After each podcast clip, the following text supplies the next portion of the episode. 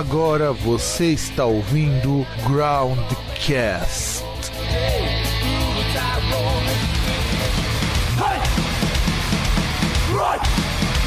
Dancing on the street like a mother at night is action Never look until it's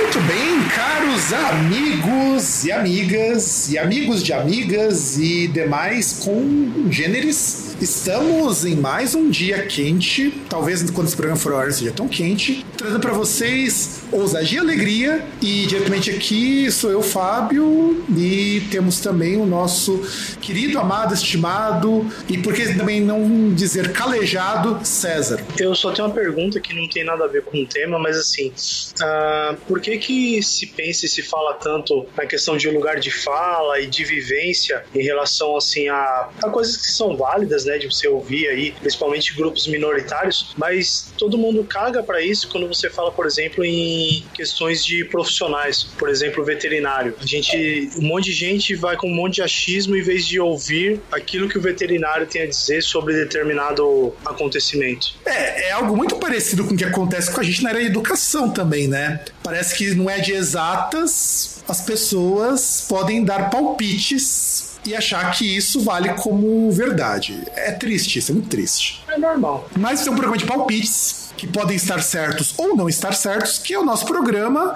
já costumeiro que a gente faz sempre que lembra, talvez foi o César que lembrou, das nossas previsões para 2019 na música. Ah, não é uma previsão. E acho que é a primeira vez que a gente está fazendo. Não, cara, nós já fizemos isso outras vezes. Nós fizemos o de 2017, inclusive, do que a gente achava que ia ter pra música. E nós fizemos, acho que o de 2016 também. Não fizemos só, de, só não fizemos o de 2018. Ah, mas 2018 tinha muita, muita coisa e pouca coisa ao mesmo tempo, né? Eleição, Copa do Mundo, Carnaval. Nem sobra tempo pra nada. É, não. Isso sem contar que 2018 foi um ano muito confuso quando a gente fala de música. Só pra gente fazer um retrospecto, porque isso vai influenciar muito eu vi que em 2018 a gente teve ascensão de gêneros como o funk ganhou muita força em 2018, o hip hop voltou com mais força pro mainstream aqui no Brasil. Lá fora, o R&B dominou as paradas, embora o, as bandas de rock conseguiram muito mais projeção. Ah, mas o R&B vem ultimamente vem dessa forma. Aqui o R&B você vai e mistura com outras coisas, então você fala outras coisas. Tipo, você tem uns rappers lá que na verdade nem são rappers tanto, são muito mais cantores de, de charme, de R&B. Ou você tem a, a, as divas aí, a Beyoncé da vida, que também é R&B, só que aí entra com pop, coisas do tipo. Tem também o pessoal do trap que ganhou muita força no ano passado e que já tá perdendo bastante coisa de uns três meses pra cá. Tá uma cilada, tá no título. Teve também o que eu acho que foi muito interessante do ano de 2018 e que eu prevejo que vão, vão ter mais coisas assim, depois eu vou falar isso num outro momento, que foi o Daniel Glover lá com o Sheldon Gambino fazendo This is America, que é a ideia de voltar com a música, clipe e vídeo de protesto, que era uma coisa que tava muito caidinho de um tempo pra cá. Será que o trap seria a Bitcoin do, do mundo da música? Cara, eu. Então, eu não posso dizer que sim nem que não, porque o que acontece? O trap, ele ainda tem um público muito forte, tanto que no Brasil, porra, você tem muito artista indo pro lado do trap. O Racionais, no último disco deles, lá em 2017, o Cores e Valores, fez um pouquinho de trap também. Então, assim, eu acho que o trap tá voltando para onde ele tava antes, que era pro, um, pro seu nicho, sabe? sabe? Eu acho que a coisa era mais assim. O, estourou o que dava para estourar e depois voltou pro nicho. Meio que aconteceu com o indie no ano passado, sabe? Que quase desapareceu, inclusive. Pô, quem dera, hein? Ah, mas deu uma caidona no indie, cara. Caiu muito, muito, muito. O indie agora tá começando a voltar um pouquinho, que inclusive vai entrando nas previsões sobre o que volta, o que não volta e tudo mais. Aliás, voltar ele tem que voltar porque tem um festival aí que basicamente é isso. Né? Mas mesmo ele já tá com uma cara diferente, o Lula Palusa. Mesmo ele já tá com uma cara diferente para este ano, mas enfim. Bom, vamos falar então um pouquinho dos discos. Eu compilei alguns aqui, depois saiu uma lista de discos de metal, que é mais o nosso foco, de coisas que vão sair tudo mais. Mas antes disso, eu acho que seria interessante a gente é, é eu vou até antecipar uma coisa que estava aqui, tá aqui na pauta, que são os grupos que. Sobre os grupos, depois a gente fala dos lançamentos, eu acho que fica um pouco mais coeso assim. Bom, quem entrou em ato este ano, o final do ano passado, coisa este ano,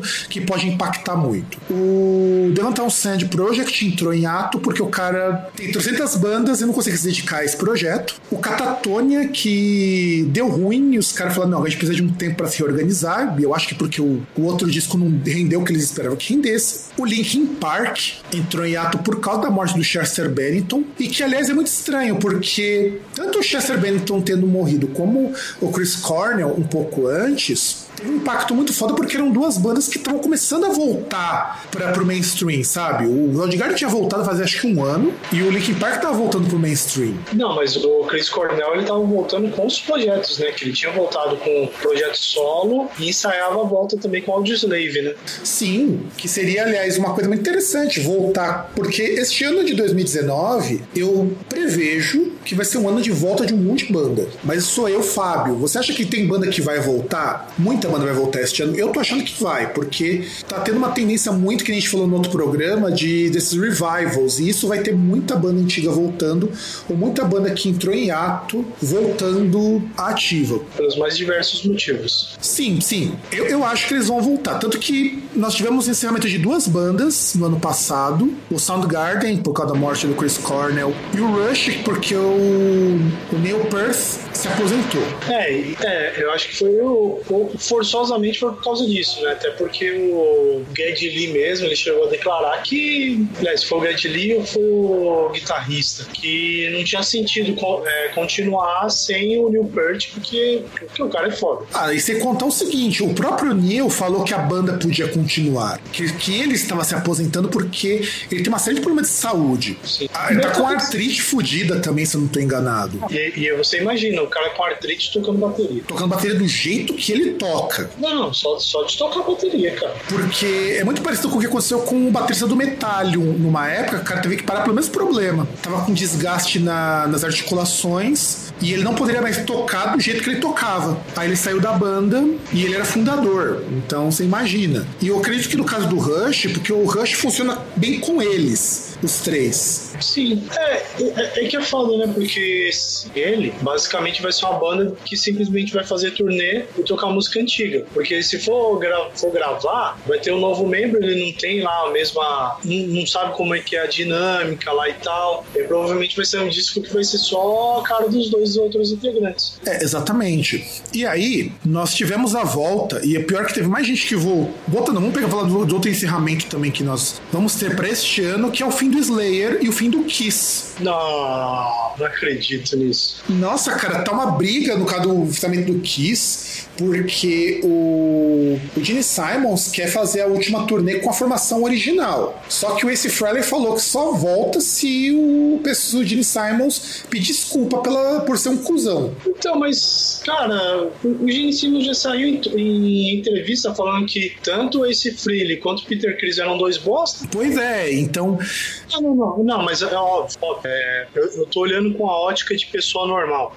É, se olhar com a ótica de, de dinheirista, que é o Gene Simons, que, que, é quase um pastor, e eu acredito que ele deve virar pastor depois disso, é, obviamente ele vai ganhar muito mais dinheiro se ele fizer uma turnê com a formação original. Então eu entendo o lado dele de querer juntar caras que ele já chamou de tudo quanto é nome. Então, e aí você tem é, essa turnê de. essa outra turnê de despedida do Kiss, que eu tenho minhas dúvidas se vai acabar mesmo, mas estou noticiando porque foi o que eles noticiaram nos últimos tempos. A turnê de despedida do Slayer, porque o Tom Araya fala que ele não tá aguentando mais. Eu até entendo, o Tom Araya, inclusive, em muitos shows, ele não tá conseguindo nem cantar direito, tava, tava difícil para ele. É, não, então é justamente isso. Tipo, ele em si já não tá cantando mais, já não tem mais a potência para cantar. Hum, melhor parar. E também vai ter a, a turnê final do UFO Fall, que vai acabar também este ano, porque o fundador, o Phil Mogg,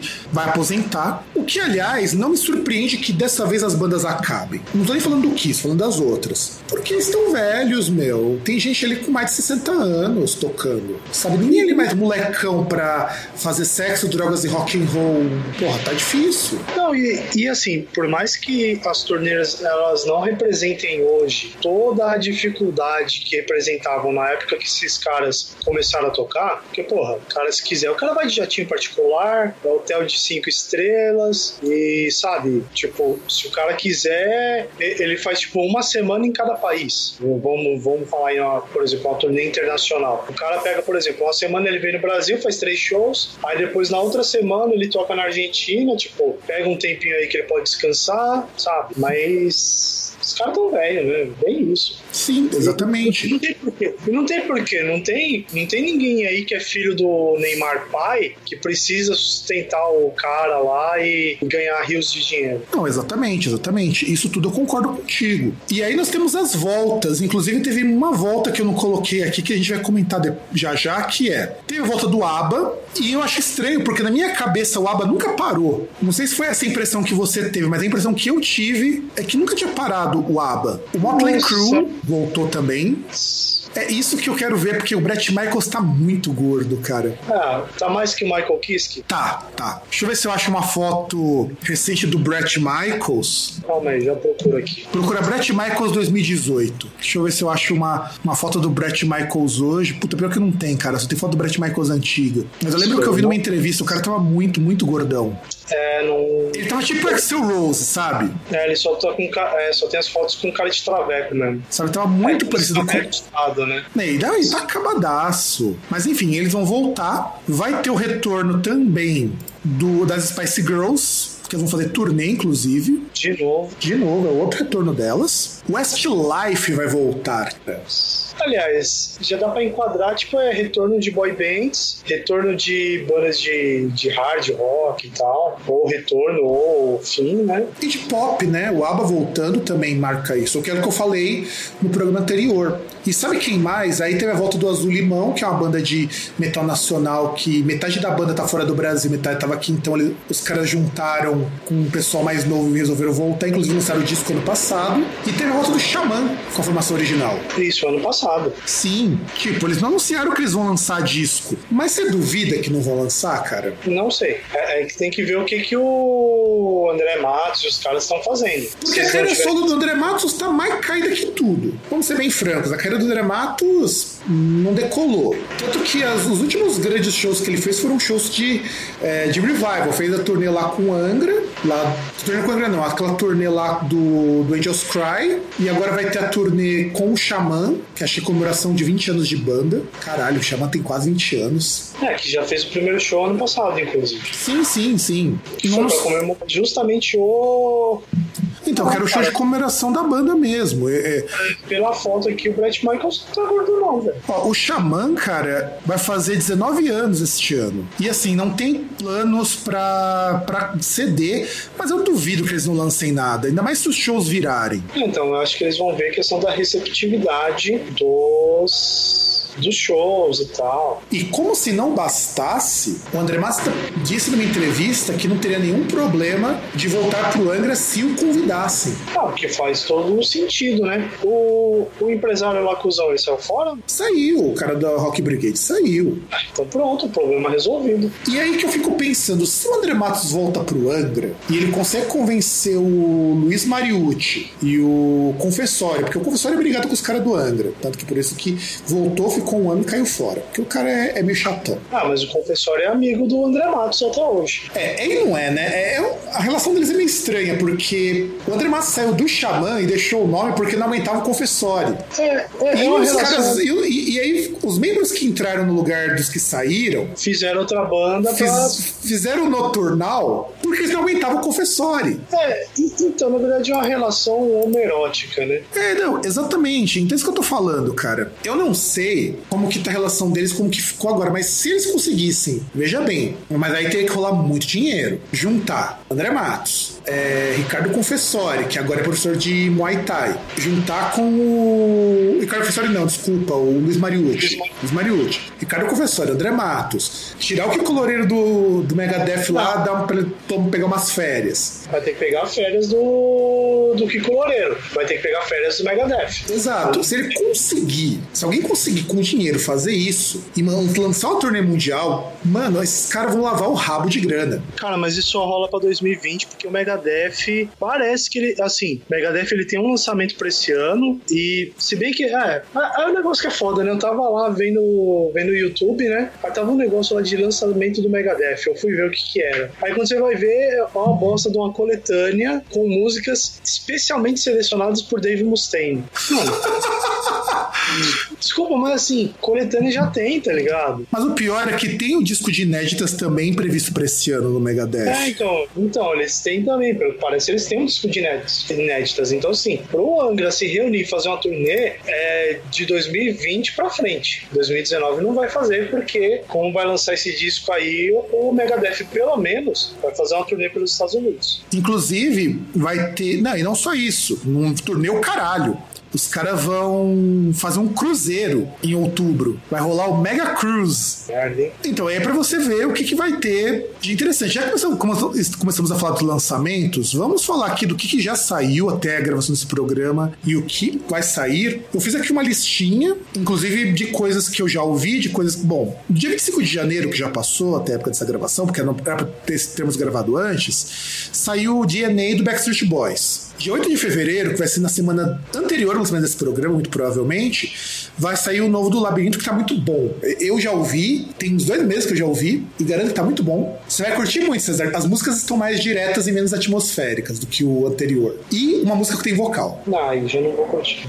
Uma mina cantando, é muito bom. É muito bom. Aí, dia 22 de fevereiro, sai o novo Dream Theater Distant Over Time, que já lançaram alguns singles. E acredite, os singles estão bons. Então, das duas, uma, ou eu vou ser muito enganado por esse disco, ou vai ser um disco muito melhor do que aquele disco anterior, aquela bosta conceitual tripla. E você acha que vai ser alguma coisa boa nesse disco novo do Dream Theater? Cara, faz que eu nem ouço, tá ligado? Só pra. Porque eu sei que se for um negócio muito bom, vai ser algo mais do mesmo estilo Dream Theater. É. Pra, fãs falarem que é muito bom. Então, eu ouvi os singles, eu fiquei bastante assim, impressionado com eles. Vai sair o The Verdict com Queen's Reich, que é o Queen's Reich sem o Geoff Tate. Não, mas eu já tava sem o Geoff Tate já tem um tempo. Inclusive já lançaram um single novo, né? Esse eu não ouvi. Você ouviu esse single novo? Esse eu não ouvi. Não cheguei a ouvir, é, acho que é Dark Reverie, um negócio assim, que saiu nas plataformas digitais, inclusive. Né, eu não fui avisado. Normalmente quando tem essas coisas, o Spotify me avisa. Vou procurar depois. Porque assim, tem dois Quiz Reich agora. Tem o Quiz Reich e o Geoff State's Quiz Reich. Que já Uhum. comentamos isso no outro programa, inclusive. Olha, mas o- como o videozinho ali, ele é tipo meio lyric vídeo, tá ligado? Achei uma bosta, falei, ah, não vou ver, vou ficar vendo. Eu tava no YouTube e falei, meu, não vou ficar vendo lyric vídeo, tá ligado? Esse poder. O que, que você tem Aí outro eu- lyric vídeo, pô? Ah, não sei, cara, é um bagulho muito. Tipo, você quer que eu te mande o link? Você, você quer o link? Se você quiser, eu mando o link. Manda, por favor. Pode mandar. Vamos você. Bagulho muito cafona, velho. Porque meu irmão faz lyric vídeo, pô. Ah, não, mas esse tava muito cafona. Ah, tá, e tudo bem. Vai ter o novo do Queen's Reich no dia 8 de março, o Hexed. E aí que tá. O primeiro single que foi lançado eu achei muito bom. Eu escutei ontem o outro single desse disco que saiu e achei uma bosta. Ah, não, não, não, sei o que você falou. É o novo do Children of Bodom. Isso, isso. Você falou King's Reich. Não, tinha falado do novo Children of Bodom Hexed. Não, você falou Queen's Reich. É, eu acho que não chegou então, deve ter dado problema, deve ter dado delay, porque eu falei Children of Bodom. É, então, deve ter dado delay, então. Vê aí o lyric video, seja feliz, e veja aí o Brett Michaels que você se confundiu. O cara que tá gordo é o guitarrista. Ah, tá. Então, obrigado pela correção. Eu escutei uma música do Hexed, o primeiro single que eu achei maravilhoso, e eu escutei o segundo single e eu achei o segundo single muito ruim, cara. Ou seja, o disco vai ser mais ou menos. Então, sabe que aí eu não sei, eu tenho minhas dúvidas se vai ser um disco legal, então... Não, ah, disse mais ou menos, não legal. Então a gente tem, tem que contar com a sorte aqui. E aí, é, vai ter também o novo do Body Count, o Carnivore, só que não tem data pro Carnivore sair. Esse é um negócio interessante. Eu não sei, cara, porque assim, o disco anterior que saiu no ano passado, que até esqueci o nome, que vem lá com o cover, né, acho que de Slayer. Slayer. Eu achei um disco que achei ele ok. Sabe? Eu achei ele ok, então eu. eu, E eu, o que eu, você achou da cover de Slayer? eu gostei muito do cover de Slayer, por incrível que pareça. Pelo amor de Deus, se não gostar daquele cover de Slayer, precisa de uma lobotomia. Então, assim, é um disco que eu esperava mais do disco. Não é um disco ruim, mas eu esperava mais. Vai ter o disco novo no My Bloody Valentine, que eu não sei quando que sai também, não tem título nem nada. Vai sair o novo disco do Prophets of Rage. Aliás, E- é novo é o primeiro disco? Acho que é o primeiro, não é não? Eu acho que é novo, cara, porque já tem disco Prophets of Rage. Na verdade, acho que eles têm dois, não tem? É, Não, eles têm um e tem um single. Sim. Porque, ó, o Prophets of Rage, eles lançaram um disco em 2017 e fizeram um EP em 2016. Então eles têm um disco aí já, que já comentou, inclusive, no programa aí. Vai ter o novo disco The Cure. Esse eu acho que vai ser uma bosta, cara. Sendo bem sincero, eu acho que vai ser uma, bosta, uma grande merda. The Cure, depois dos anos 90, não lançou nada que preste. Eu, sendo, sendo bem sincero, nenhum dos discos após 98, para ser mais preciso, são bons. Então, parece que aí eles deram uma cansada, né? Sim, a impressão que eu tive é exatamente essa. Porque não, não tão legais. Os discos posteriores deles achei muito ruins. Tanto que eles mal tocam esses discos nos shows. Vai sair o novo disco do Carcas. O Surgical Steel foi muito bom, então esse eu espero que vai ser um disco legal, até porque não tem Michael Amott nessa volta do Carcas. E sejamos francos, sabedoria seja dada ao, ao, ao, ao Sr. Walker por não ter chamado o Michael Amott para voltar, senão ia ser um Ark Enemy Parte 2. Não, mas aí que tá. A partir do momento que o cara tá ali no Ark Enemy, pra que você vai chamar o cara de volta? Ah, mas outros também tinham bandas paralelas, mas ele resolveu não chamar o Amott. Até porque o Amott não é bem da formação original, ele é segundo guitarrista do Então, cara, Ele entrou você tem que se for original. Então não chamaram ele. Vai ter o novo disco do Tool que tá prometido pra abril, depois de quase 20 anos do lançamento do último disco. E que eu prevejo, assim, eu espero muito que o disco seja muito bom, cara. Mas sendo bem sincero, eu acho que vai ser uma grande bosta. Eles não conseguiram bater o recorde. Aliás, eles conseguiram bater o recorde do. Ah, nem tanto, né? Do Chinese Democracy. Tipo, na demora eles conseguiram, mas eles não estão desde aquela época produzindo algo novo. Não, o pior é que estão. Ah, então eles bateram o recorde. Ó, O Tool, pra você ter uma ideia, é, o último disco deles, que eu nunca lembro a ordem dos discos, o último disco deles, que é o One- é 10,000 Days, é de 2006. Eu tenho ideia de que desde 2006 eles não lançam nada. E o pior é não é isso. O pior é que a banda não parou. Os membros tiveram projetos paralelos. E ainda assim, é, a banda não. Assim, a banda continua, sabe? É foda. Sem contar que as bandas que foram formadas de- nesse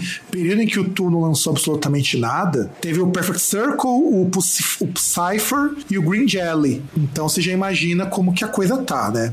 Eu acho que vai ser uma grande. Tem um, assim, eu espero muito que seja um puta disco, mas eu tenho muito, sim, muita. quase muita certeza de que vai ser uma grande porcaria. Ah, vai saber, né? Eu gostaria que não fosse, de verdade eu gostaria, mas não tô tão confiante assim. Aí vai ter um disco, pra quem gosta de Dark Wave, vai ter um disco novo do Drab Majesty, mas não tem data nem nada. Vai ter disco novo do King Diamond, depois que o King Diamond se recuperou lá dos problemas cardíacos. E que saiu um ao vivo agora que tá muito bom. E deixa eu ver o que mais. Vai ter do Lino Ignota, que vai ser lançado no outono aqui no Brasil, ou primavera lá fora, que é um projeto de harsh, de industrial feito por uma moça, que é muito bom. Vai ter o disco novo do Sun, também sem data. Vai ter o disco novo do Rob Zombie. E vai ter o disco novo do guitarrista do White Zo do Rob Zombie, o John Five, que já saiu single, dois singles, inclusive. Já escutou alguma coisa do John Five and the Creatures? Imagina um Rob Zombie com um guitarrista que toca pra caralho. É Ah, mas basicamente. parece que ele toca muito, né? É que, é que não é o foco nas músicas do Rob Zombie. Então, exato. Então você imagina um Rob Zombie com foco em guitarra. É, Então, mas o John Five ele já tem outros discos, né? Tanto que ele tem até guitarra signature também. Sim, e, e é muito bom. O- eu ouvi esses dias o Crank It. Tem muito cara de música do, do Rob Zombie, só que sem aquela atmosfera carregadona, sabe? Eu, eu achei maravilhoso, eu gostei bastante. Ser menos, menos coisa, menos parada eletrônica, né? Não, é, então, tem menos parada eletrônica, mas tem muita parada eletrônica junto, sabe? lembra muito o Power Man é, 5000. É muito parecido.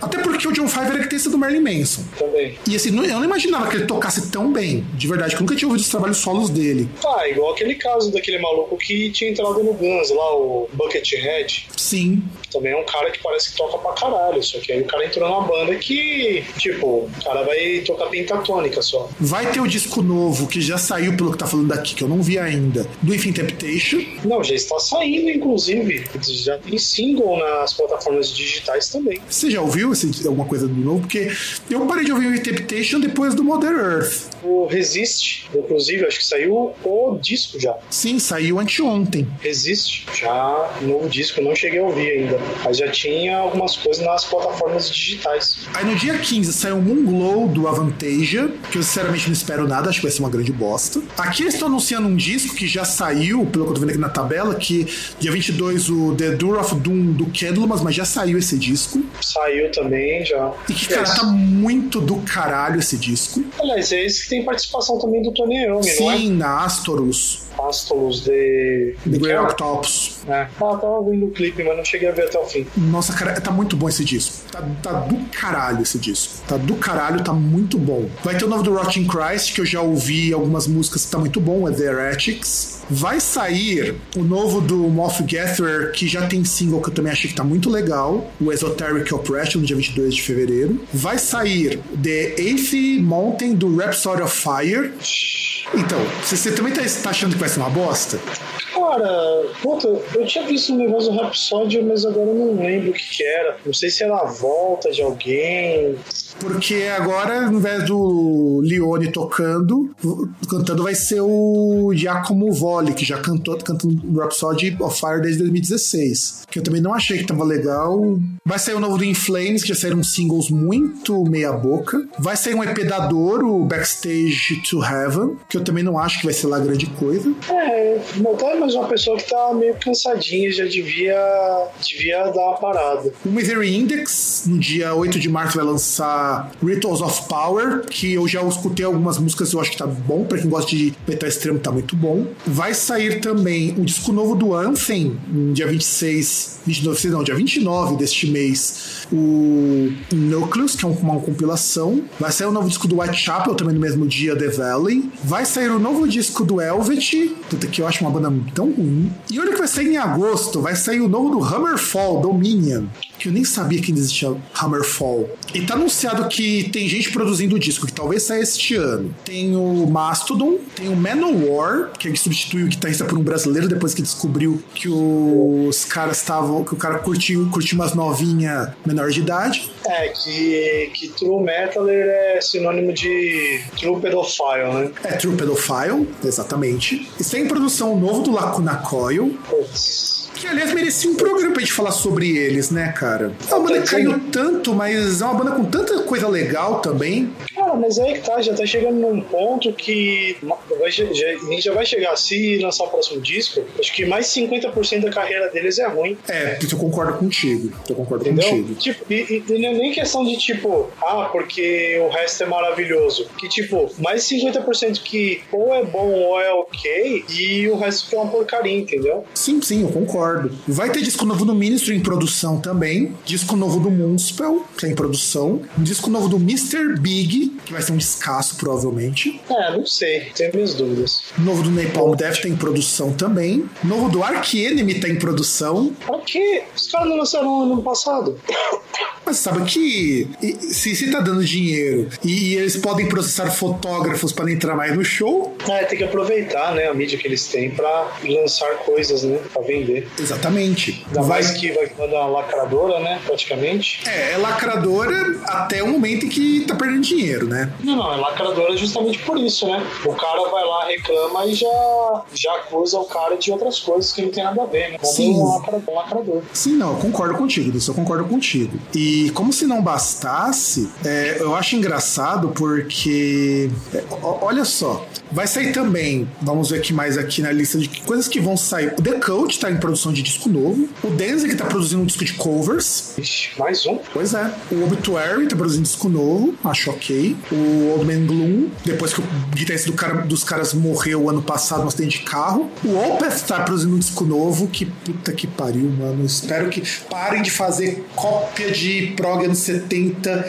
que soa genérico, que é que já está me irritando. Mas é uma coisa que os caras gostam de fazer. O cara vai fazer isso porque é o que ele gosta. É, pior que é bem isso aí mesmo, cara. Não adianta, cara. É, é das duas, uma. Ou a gente chega num ponto que o cara ele tem que atender o, aquilo que a galera quer, ou ele faz aquilo que ele gosta, mesmo sendo ruim. O Rammstein tem produção de disco novo. Sim. O Limp Bizkit está produzindo disco novo, só não tem data. Inclusive já tem nome: Stampeder of the Disco Elephants. Tomara que a data seja.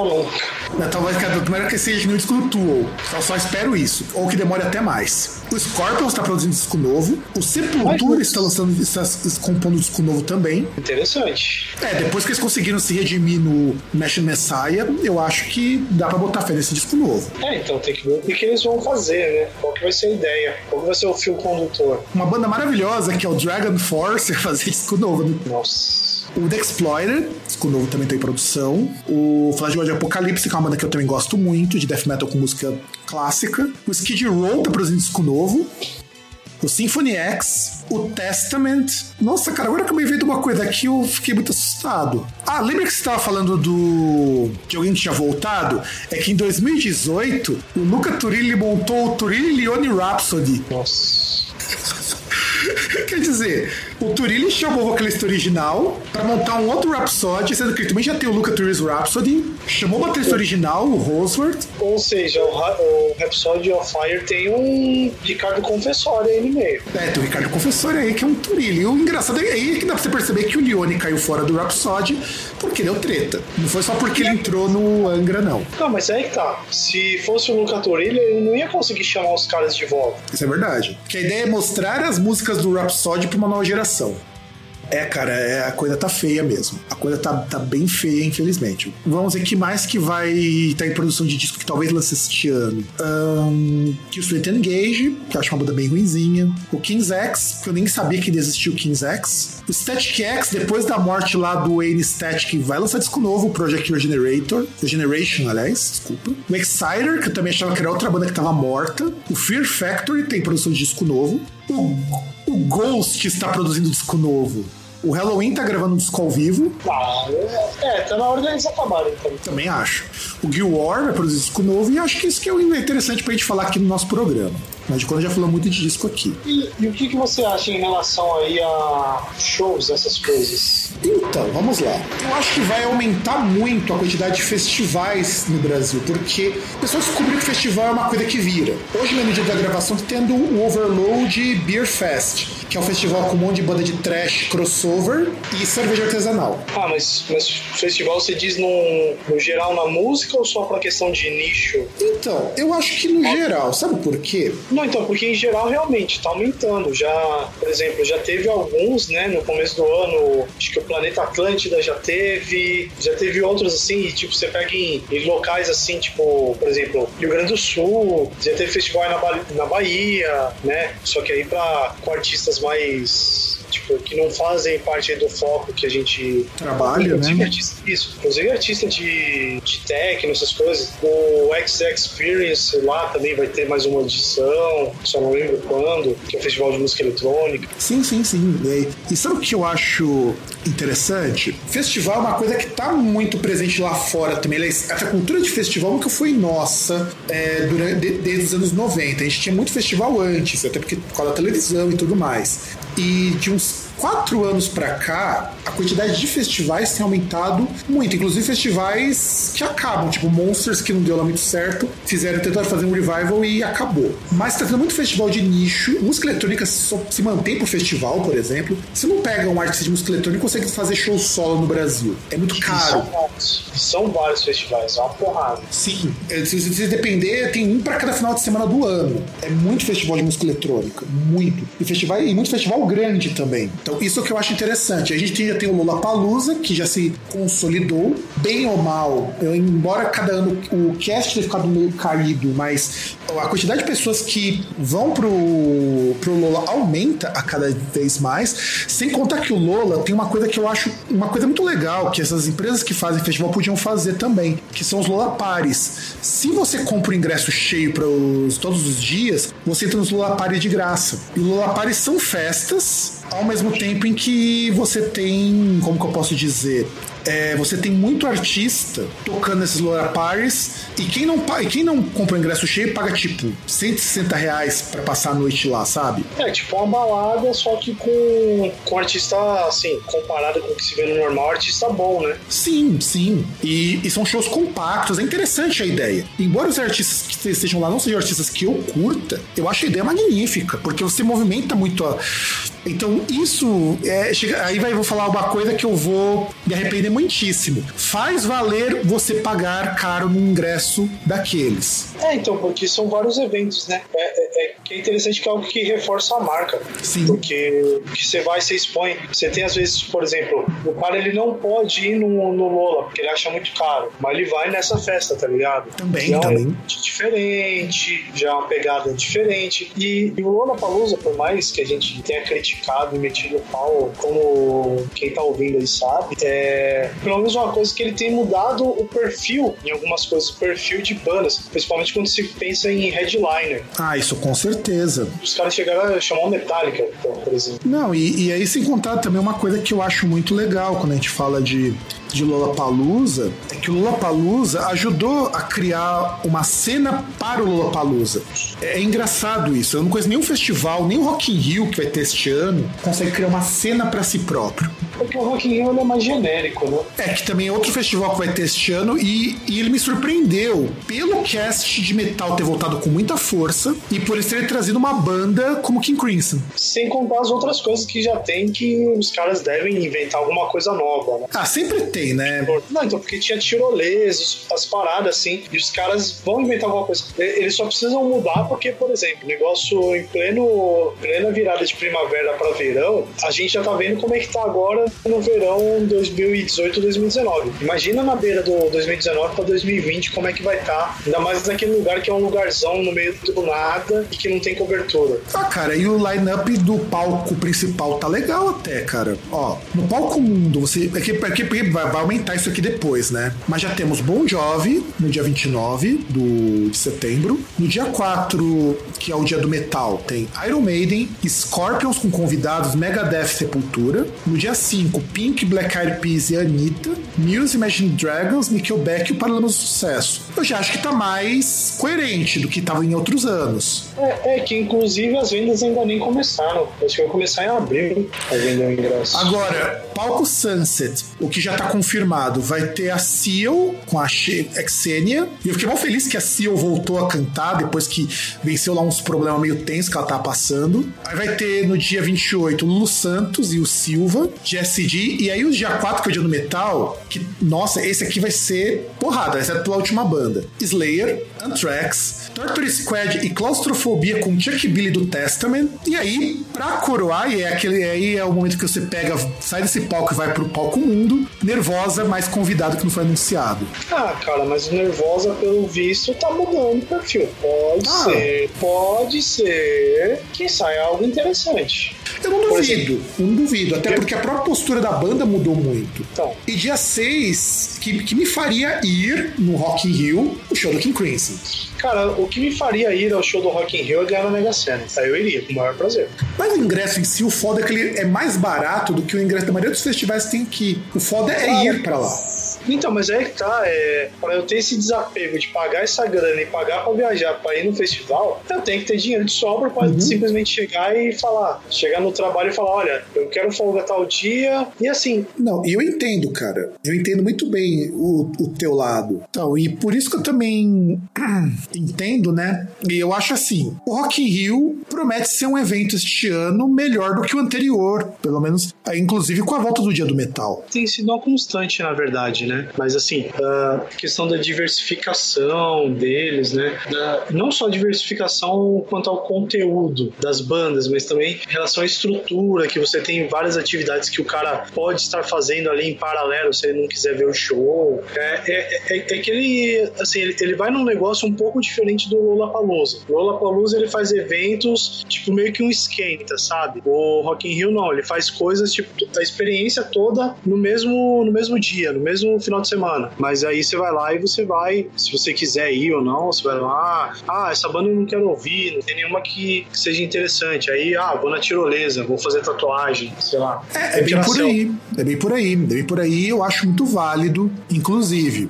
E, e essa coisa de você ter mais festivais no Brasil, eu acho que é uma boa pra gente que é fã, porque tá difícil você gastar com show solo. Tá tudo muito caro. Não sei, a gente, a gente conhece gente aí que, que vai em show e foda-se. Eu também poderia ir, eu tava, inclusive Teve dois shows agora esse, final de semana, quer dizer, um festival e um show. E eu acho engraçado porque estamos no meio de uma crise e tá tendo show pra caralho aqui, sabe? É uma lógica que eu acho meio estranha. Porque show continua, show continua muito caro, só que agora você tem mais show, mais festival, mais evento com banda nacional. Isso tem aparecido mais e eu acho que é uma opção interessante. Esse é o momento que eu, eu se tivesse uma banda nacional com alguma projeção, eu apostaria forte nesses, nesses, nesses eventos, porque eles vão pipocar muito este ano. É a minha previsão para isso, pelo menos. Eu não sei, porque na verdade sim, a gente já teria um panorama aí dos festivais e tal. Eu, eu não acredito que tenha muita coisa, pelo menos festival, coisa grande, que vá se confirmar, entendeu? Talvez shows pequenos, shows aí de bandas e tal, mas festival, festival mesmo, talvez shows de duas ou duas, três bandas, mas festival mesmo, eu acho que vai ser Rock in Rio, Lollapalooza e esses independentes aí que a gente já tem visto tipo Overload. É, os da Overload e tudo mais, eu também acho isso. E vamos falar um pouquinho de algumas tendências que alguns analistas colocaram, depois falar as nossas tendências que nós achamos que vão se fixar. Então vamos lá. A Charlotte Gunn, a editora do NME, ela disse o seguinte: disse que ainda continuam a existir álbuns completos e que esses álbuns vão ser maiores ainda, porque já tem álbuns de 26, 28, 30 faixas surgindo, contrariando uma previsão de alguns analistas de que o álbum ia acabar, nós até falamos isso em algum programa, ia ficar mais EP e single. O que, que você acha disso? Cara, se nem formato vai acabar, porque, sabe, tem muita coisa envolvida, é muita questão de como muda a experiência. Como é que eu vou dizer que um álbum vai acabar, sabe? Uh, assim, muito fácil você só focar, você olhar no, mercado de música pop, que realmente você tem esse lance de lançamento de single, sabe? Single atrás de single, mas, assim, tem banda que vai querer fazer um. Tem artista pop que vai, faz um conceito, uma coisa que você precisa precisa de mais tempo para desenvolver. O cara não vai fazer uma faixa de 30 minutos, porque ele sabe que o, o fã dele não vai ouvir, a rádio não vai tocar, entendeu? Sim, sim. Tipo, nem questão da rádio, tipo, você não vai ficar no streaming ali, uh, tirando algumas situações, você não vai ficar 30 minutos numa música, tá ligado? A não ser que você seja um ouvinte diferenciado, mas eu concordo, eu concordo contigo. Não, não, mas depende do conteúdo. Tipo, você não vai pegar um pop de 30 minutos. Não, não vai, isso, isso eu concordo. A Catherine, aí nós temos a segunda previsão da. Desculpa de atropelar, senão a gente vai ficar divagando muito sobre isso daqui. Não, eu só queria falar que você não vai ter uma música do Kiss de 15 minutos. Ah, sim, isso é verdade. Bom, talvez você não vai ter nem mais o Kiss daqui 15 minutos, mas enfim. A Catherine Ann Davis, que é conhecida como The Anchoress, ela disse, e isso é algo que já tem aparecido, é a volta dos discos conceituais, só que a temática vai ser incerteza sobre o futuro. E sabe por que eu aposto muito no conceitual? Porque a conjuntura política tá pedindo isso.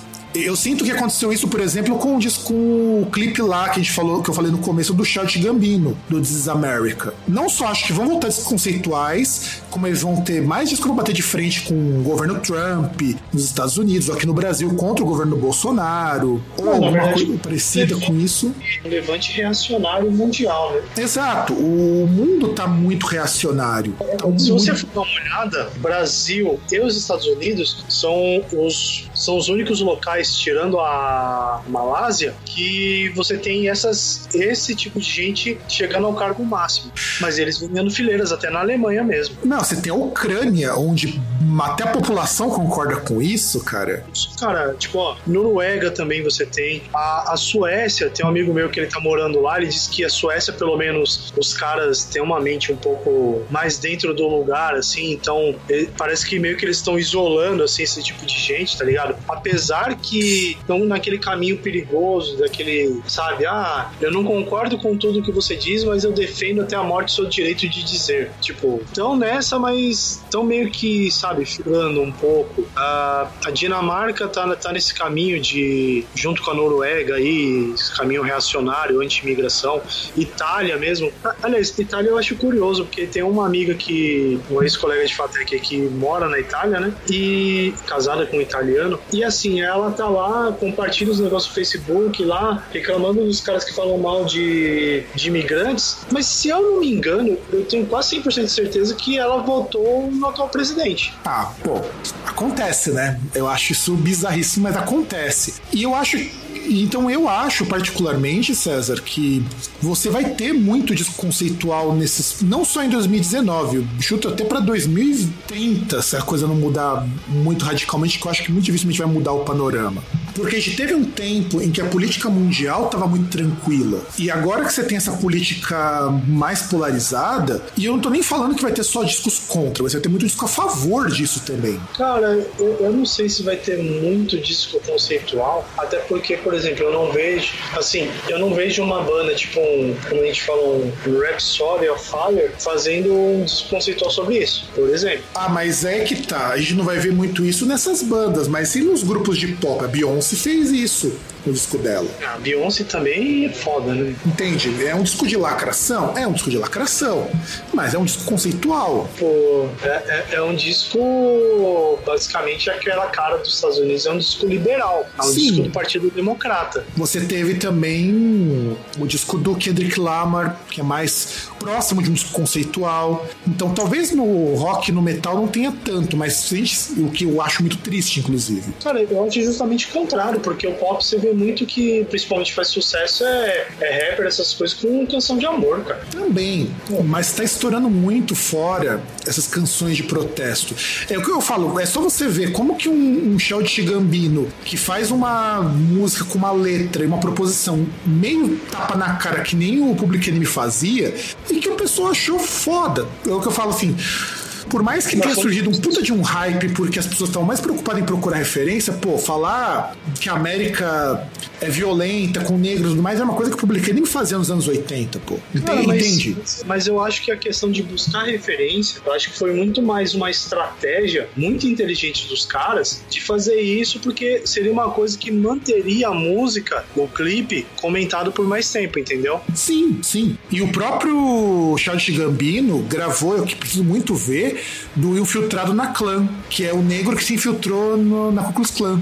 Então ele tem um- uma, uma pegada politizada muito forte nas coisas que ele produz. E eu concordo, realmente a estratégia de pegar referência é justamente eu pegar aquele cara que não daria um puto pros problemas, e aí ele começa a. Aquela mensagem fica por mais tempo, sabe? Não isso, cara, porque assim, como as pessoas vão ver que tem referências e vão ficar procurando, aquilo vai ficar ali. Ele vai ouvir mais vezes, vai ficar na cabeça dele, entendeu? E aí vai, vai, vai. E, e as pessoas vão ficar comentando, entendeu? Vai, Sim. vai gerar esse hype justamente. Mas, mas sei lá, se você for pensar, cara, é uma música só que ele fez. Você acha que ele vai fazer um disco inteiro? Eu, não- eu não acho.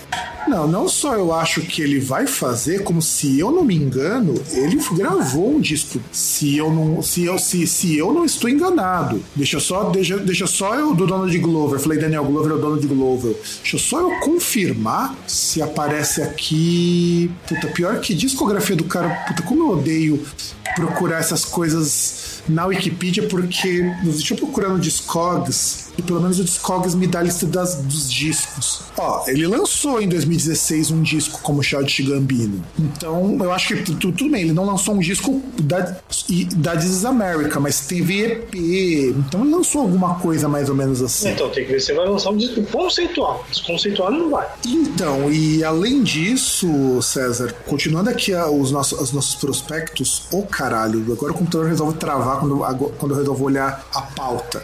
O Record Play, ele apontou algumas previsões que eu separei duas que eu acho que para nós são interessantes. É você ter grupos regionais fazendo sucesso fora do seu país graças à internet. Que é muito o que acontece, por exemplo, com, o K-pop e com a música latina. É só você pensar, por exemplo, que grupos como, sei lá, a Anitta, que eu trabalho só, eu trabalho só com a Anitta, ou a Pablo Vittar, tem uma repercussão fora do Brasil que é assustadora. Ah, sim. E eu acho que, assim, esses grupos regionais vão experimentar um sucesso mundial em algum momento. Sobretudo por conta da própria internet. E que também vai ter aumento na venda de mídia física e mais shows acontecendo. Ah, a questão daquele esquema da experiência, né? Mais vinil sendo vendido, é, talvez aí volte cassete também, né? É, o cassete tá voltando. Inclusive a Sylvain lançou o cassete do primeiro disco dela esses tempos. Então, mas sabe qual que é o problema? É aquilo que o, um amigo meu, o Fernando, ele compartilhou um gráfico que eu acho que eu devo, que eu infelizmente não salvei, mostrando os revenue, né, de, de disco, de CD. Cara, o revenue de streaming é mil vezes maior do que qualquer revenue de vinil. Então falar, ah, que o vinil é a volta, o quê? Volta o caralho. Vinil vinil não vende nem tanto quanto CD. CD ainda vende mais que vinil hoje. Cara, é, é a volta? É. Mas vai ser um negócio impressionante? Não. Exceto em países como o Japão, que a mídia física nunca parou de vender bem, o resto do mundo o streaming tá aí pra ficar. Não, tem nem por que a gente discutir isso, né? São dezenas de fatores para isso. Exato. Aí o Everbright, ele publicou algumas tendências que eu também separei aqui, que são os seguintes. Você os artistas independentes, aqueles que não têm gravadora e tudo mais, vão precisar se unir se eles quiserem manter no cast deles artistas bons, porque agora tem uma prática que já acontece tem, sei lá, bem uns 5, 6 anos, de gravadora comprar a turnê do artista. Sabe, do tipo, assina um contrato com a, com a Beyoncé que cobra inclusive a turnê e a gravadora pega uma parte dessa turnê. A Nuclear Blast faz muito isso, até onde me consta. O artista que assina com a Nuclear Blast também vende parte da turnê, parte do merchandising também não é mais assim da banda, porque antigamente o modelo de negócio de gravadora era o modelo de que a gravadora ganhava em cima do disco e da publicidade gerada pelo artista. Hoje a gravadora ganha em cima do disco que é lançado, da publicidade gerada, do merchandising que o artista vendia, porque antigamente o merchandising era a maneira que o artista tinha de lucrar alguma coisa. E nós falamos até naquela lá da, das camisetas do Kiss e tudo mais, há muito tempo atrás com o Vitor. Então, muita banda não ganhava dinheiro com a venda de disco, mas com a venda de merchandising e também agora com turnê. Até porque as próprias gravadoras também agenciam as turnês. Cara, não, mas isso faz um tempo já que, que eles pegam as turnês também. Sim, mas agora,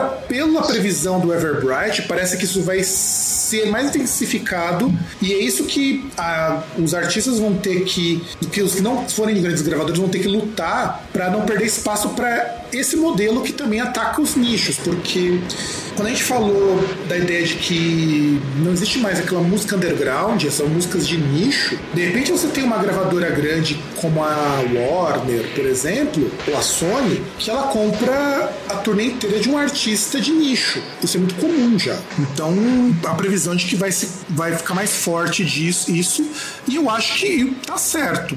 O Everbright tá certo. Vai, os artistas vão precisar ter, se unir mais, artistas independentes, se eles quiserem aparecer pro grande público. Ah, mas já tem um festival independente, coisa do tipo, né? É, eu acho que é mais aquela questão de acabar com aquele sonho de estar numa gravadora grande. É, e aí nos leva também a segunda previsão que o Everbright faz. O, Everbright faz a previsão de que os promotores de shows vão precisar mais do que nunca trabalhar com artista novo, porque artista novo traz público novo. É só você ver o exemplo do Lollapalooza, que é o que explica, e é aí algo que eu nunca tinha para pensar, por que, que o Lollapalooza sempre cresce? Porque todo ano eles trazem gente nova. E aquela gente nova é, é, é, um ciclo muito interessante. Conhece as bandas mais antigas de sucesso, que muitas vezes não teriam contato por outros meios, gostam e todo mundo ganha. Só que artista novo é um risco. É, é que eu acho que deve rolar algum tipo de curadoria, entendeu? Os caras devem estar ligados àquilo que tá no hype e aí eles vão atrás. Ou eles, querem, ou eles querem um nicho específico para isso também. Porque agora você tem análise de Big Data, você tem métricas que são colocadas, por exemplo, de repente, por que, que não me surpreenderia se tivesse no Lollapalooza uma Pablo Vittar? Entende a, a pegada? Ou o Rock in Rio, que agora promoveu a Anitta, porque a Anitta tem um público que é um público diferente do público do Rock in Rio. É, apesar dela estar tá perdendo um pouco aí por causa da, de coisas que ela faz, né? É, mas ela ainda tá muito no alto, sabe? Então, isso eu tô falando de artistas que estão em ascensão. E de repente você pegar artistas menores, mas que são muito fortes em cenas locais. Você tem uma cena, por exemplo, em São Paulo só para indie rock e psicodélico que é muito forte. As pessoas vão lá na Casa do Mancha, no Beco, acho que é 147, alguma coisa assim, não lembro o número, era lá no Beco. Então, você tem artistas que fazem sucesso em seus circuitos locais e que eles precisam ser chamados para trazer esse público dos circuitos locais que não iriam para esses locais grandes de jeito nenhum. É algo muito parecido com o que vem acontecendo com o hip hop. O pessoal do hip hop já enxergou isso, de puxar artista menor. O pessoal do sertanejo trabalha assim há anos. Algumas gravações, né? Que gravação de parceria com show, de, de disco ao vivo. Exato. Eles já perceberam isso e agora parece que no mundo estão percebendo essa tendência. E aí a Forbes indica algumas tendências que eu também selecionei, algumas que acho que são mais pertinentes para nós. Rede social vai perder importância para artista, porque o Facebook derrubou todas as métricas de divulgação gratuita. Não, não só o Facebook, né? O Instagram também os caras estão dando uma derrubada no alcance de algumas contas. Né? Sim, porque eles querem que você pague. O Zuckerberg quer que você pague para ter divulgação. Só que sendo bem sincero, aí eu vou falar da minha parte pelo Groundcast a divulgação no Facebook dá pouquíssimo retorno. Não, o Zuckerberg ele quer que você pague para ser visto, não é para divulgação. Exato. E a divulgação no Facebook já era muito ruim. Eu paguei alguns posts impulsionados de um Groundcast uma vez. Inclusive já até peguei bônus para gastar para testar de novo, porque de tempos em tempos ele dá bônus para quem tem página. Não dá retorno nenhum. O Groundcast teve muito mais retorno com os próprios podcasts, com as matérias que eu escrevo, do que com propaganda no Facebook, com post patrocinado.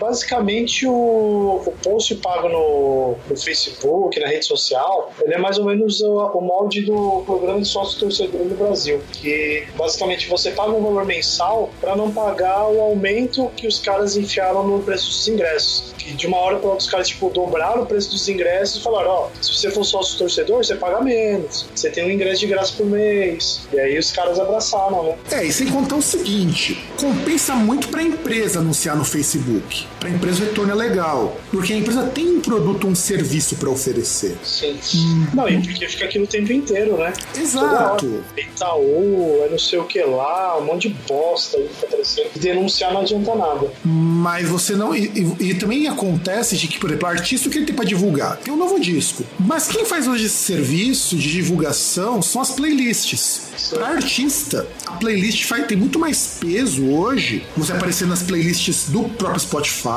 ou da Apple Music, que tem umas playlists com curadoria, é muito mais negócio do que você aparecer no Facebook. Tanto que muito jornal também tá caindo fora do Facebook porque não compensa. O Facebook em si, ele como ferramenta de divulgação para artistas não tá legal. Não, ele já foi, né? Porque basicamente ele cai naquele mesmo ponto que não era bom o MySpace, né? De você ter a página estática e tal. Por mais que tivesse a mídia ali para você poder expor, sabe? É muito melhor o cara ir pra plataforma que é só para isso, né? E aí, não sei, talvez se você desconsiderar, é, tipo, rede social realmente, mas plataforma da internet vai ser um negócio que vai fazer eles crescerem. Sim, sim. O que também leva na segunda previsão que é aí que eu tenho um pezinho atrás com ela. Que os serviços de streaming não vão ter continuar dando lucro porque é algo que chega a ser engraçado, mas nenhum serviço de streaming é lucrativo. Não, então, mas aí tá. Como que eles vão continuar dando lucro se eles não dão lucro? Então, É, ele- eles eles- são- então, então ele continua a não dar lucro, eles dão prejuízo para as empresas. É. E isso não é por culpa do serviço em si, é por conta de uma parte dessa cadeia que é a gravadora.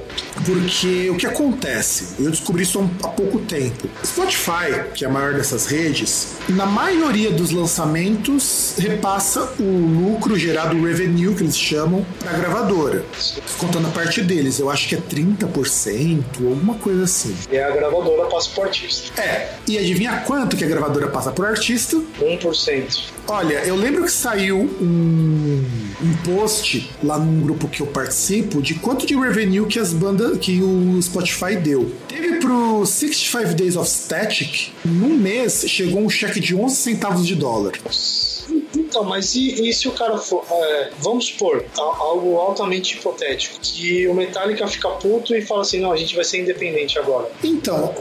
Aí você vai acontecer o que aconteceu com o Tidal, né? O Tidal era uma tentativa, ainda é, né? De fazer diferente, tanto que por isso que o serviço do Tidal é mais caro. Porque o Tidal você paga mais para ter uma qualidade muito maior, um arquivo super inflado, inclusive, porque ele é distribuído em FLAC, mas com a promessa de que o artista teria um, um revenue maior. Aliás, na verdade são dois pontos. Né? O primeiro ponto é que você realmente você está apoiando o seu, seu artista favorito e você vai ter em troca uma qualidade maior. Também, exato, essa é a ideia. Só que o Tidal, na prática, ele é muito ruim para você negociar. Por exemplo, eu não posso lançar as minhas músicas do Genocídio Póstumo ou da Máquina Fantasma no Tidal porque eu tenho que pagar. Qualquer outra plataforma, você, a- o- você ter o arquivo na plataforma é gratuito, desde que você tenha um distribuidor. Agora, os distribuidores muitas vezes cobram a mais para você colocar no Tidal. Então, um artista só vale para artista grande. Só que o lucro de streaming foi gigantesco. E é aí que nós entramos numa previsão minha. Isso vai mudar com Google entrando com o YouTube. Porque o YouTube agora tem o serviço offline que eles nunca conseguiram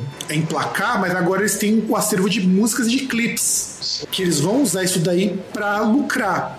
E a base do, do YouTube, de usuários do YouTube, de potenciais usuários do YouTube, não é, não- o Spotify não tem nenhum décimo dessa base. Porque Não, mas aí, não, não, mas aí que tá. O que eles estão falando é que esse bagulho vai ser pago também. Sim. Então não sei se eles vão conseguir transformar todos esses usuários free em usuários pagos. Porque assim, se você for ver, cara, o Spotify também, a base de usuários, ela é gigantesca. Só que, tipo, 2% é pago. Cara, o- só de usuários do YouTube existem 1,8 bilhões de usuários. Se você, Sim, mas- conver- se você converter 10% disso, já é mais de usuários do que tem Spotify. Então, mas aí tá, cara. O, o YouTube é muito mais. Sabe, cara, é- é- não é o cara que tá ali só pra música, entendeu? São pessoas que estão ali pra diversas coisas. É um negócio muito heterogêneo. Então, mas é aí que entra a, so- a jogada do Google.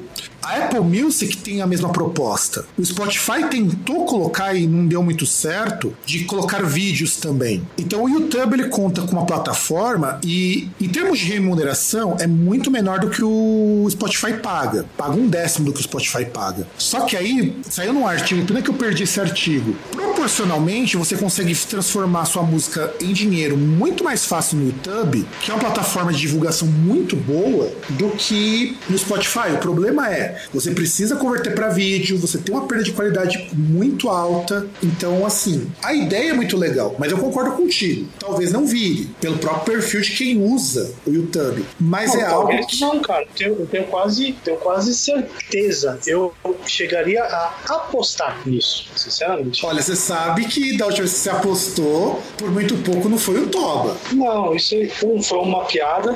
E dois, eu apostei numa coisa que não deveria apostar, que é apostar no Palmeiras. Então, Principalmente quando- eu aposto assim. Então, Eu particularmente aposto o seguinte: vai. ter- Agora que eles estão uma pegada diferente de divulgação por YouTube pago, eu acho que rola de você ter. Assim, potencialmente eles conseguiriam nem que 5% dos, da base de usuários pegasse. de- Cara, 5% da base de usuários free for pro premium, é muito mais do que 5% da base de usuários do Spotify fosse pro premium, sabe? Cara, eu, eu não acho que. Eu acho que mal e mal eles vão conseguir, sei lá, o dobro de usuários pagos do Spotify. Então, pode ser que sim, porque eles prometem algo sem propaganda, mas você já tem bloqueador para isso mas eles também têm uma coisa que para quem é produtor de música é muito interessante. Financeiramente, se o YouTube melhorar, tiver um canal para músico, eu acho que já abriram isso inclusive, uma página para artista, é mais rentável para um artista publicar as músicas lá. E o YouTube promete fazer uma coisa que o Spotify não conseguiu fazer aqui ainda, que é começar a promover show, show exclusivo. E o, YouTube, e o Google tem grana para isso. Começar a produzir artistas também. O YouTube tem estúdio para isso. Não, já começa que eles têm escritórios no mundo inteiro, assim, uma estrutura maior do que o que o Spotify tem. O Spotify parece um negócio que é mínimo, tirando a sede deles, né? Não, é, na verdade o Spotify também é bem grande grande, mas comparativamente a estrutura do, do Google é muito maior. Tipo, onde eles operam, entendeu? Os escritórios onde eles operam. Acho que a estrutura é muito maior do Google do que do Spotify. Sem contar que o Google, ele tá apostando numa coisa muito parecida com que a, com que a Amazon tá apostando, que é começar a produzir conteúdo. E o Amazon conseguiu, claro. Tipo um Netflix de música. É, não só de música, é um Netflix de tudo, entende? A jogada é, de repente, ah, vocês conseguem fazer um festival deles que só tem acesso quem paga. Quem não paga só vai ver dali um mês.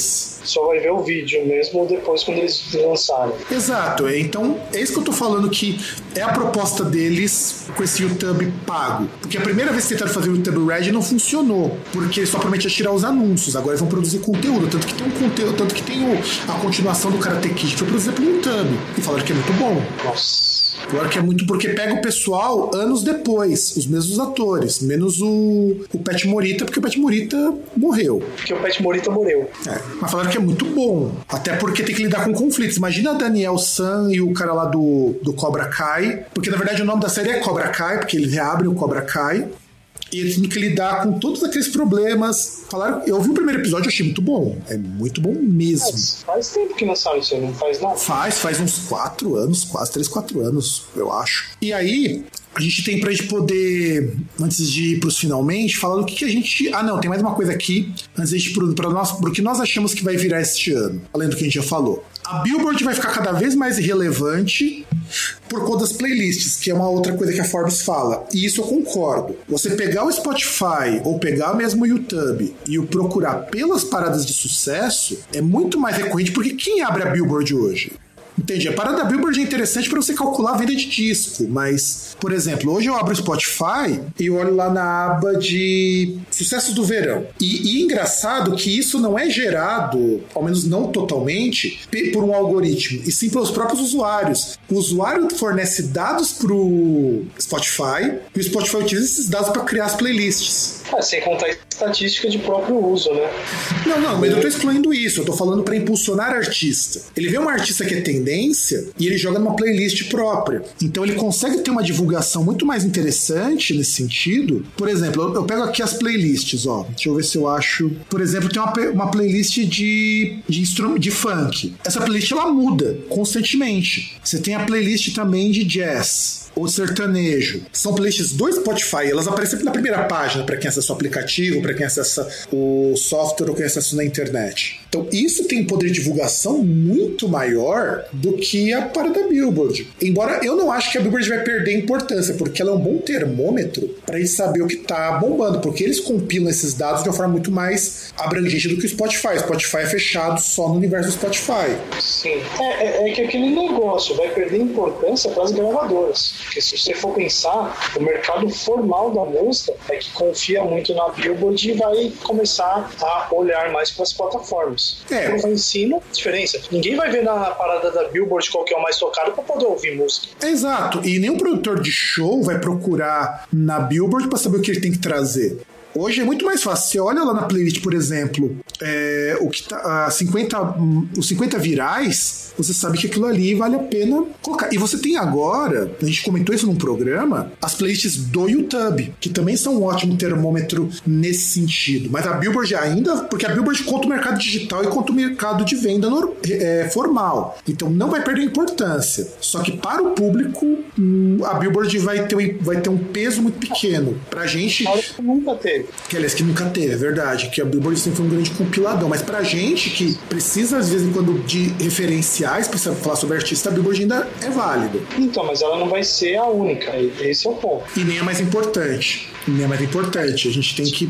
Não vai ter mais importante, né? São todas para enxergar aspectos. Uhum. É um negócio mais setorizado. E aí vamos chegar nas nossas previsões, né, César? Porque a gente tem as nossas previsões também, nossos chutes. Você já chutou aí direto que o Google não vai emplacar. Eu acho que vai. Talvez não como eles gostariam, mas eu acho que vai. Cara, depende do que você diz emplacar. O que eu disse foi: ele não vai ter mais que o dobro de usuários do Spotify Premium. Que é uma base Sim. bem alta já, inclusive. Embora se equivale a 20% de quem usa. Não, não, não. Mas pro Google não é algo alto, não. Pro Google isso aí é derrota. Ah, não, sim. Para 1,8 bilhões, para ter, sei lá, eu acho que o Spotify tem 60 milhões de pessoas, é, é, é bem pouquinho mesmo. Não, então, não, não. Eu tô falando de pago. pago. Então, não, isso que eu tô falando, de pago. A base paga do Spotify corresponde a 20% do que dos usuários. E o Google não vai ter 20% de usuários que seria o ideal, mas tudo bem. O que mais que você tem de previsão, César? Que a gente vai fazendo um bate-bola um bate-bola aqui e depois a gente vê se a gente comenta alguma coisa ou não. Cara, algum artista vai fazer alguma merda.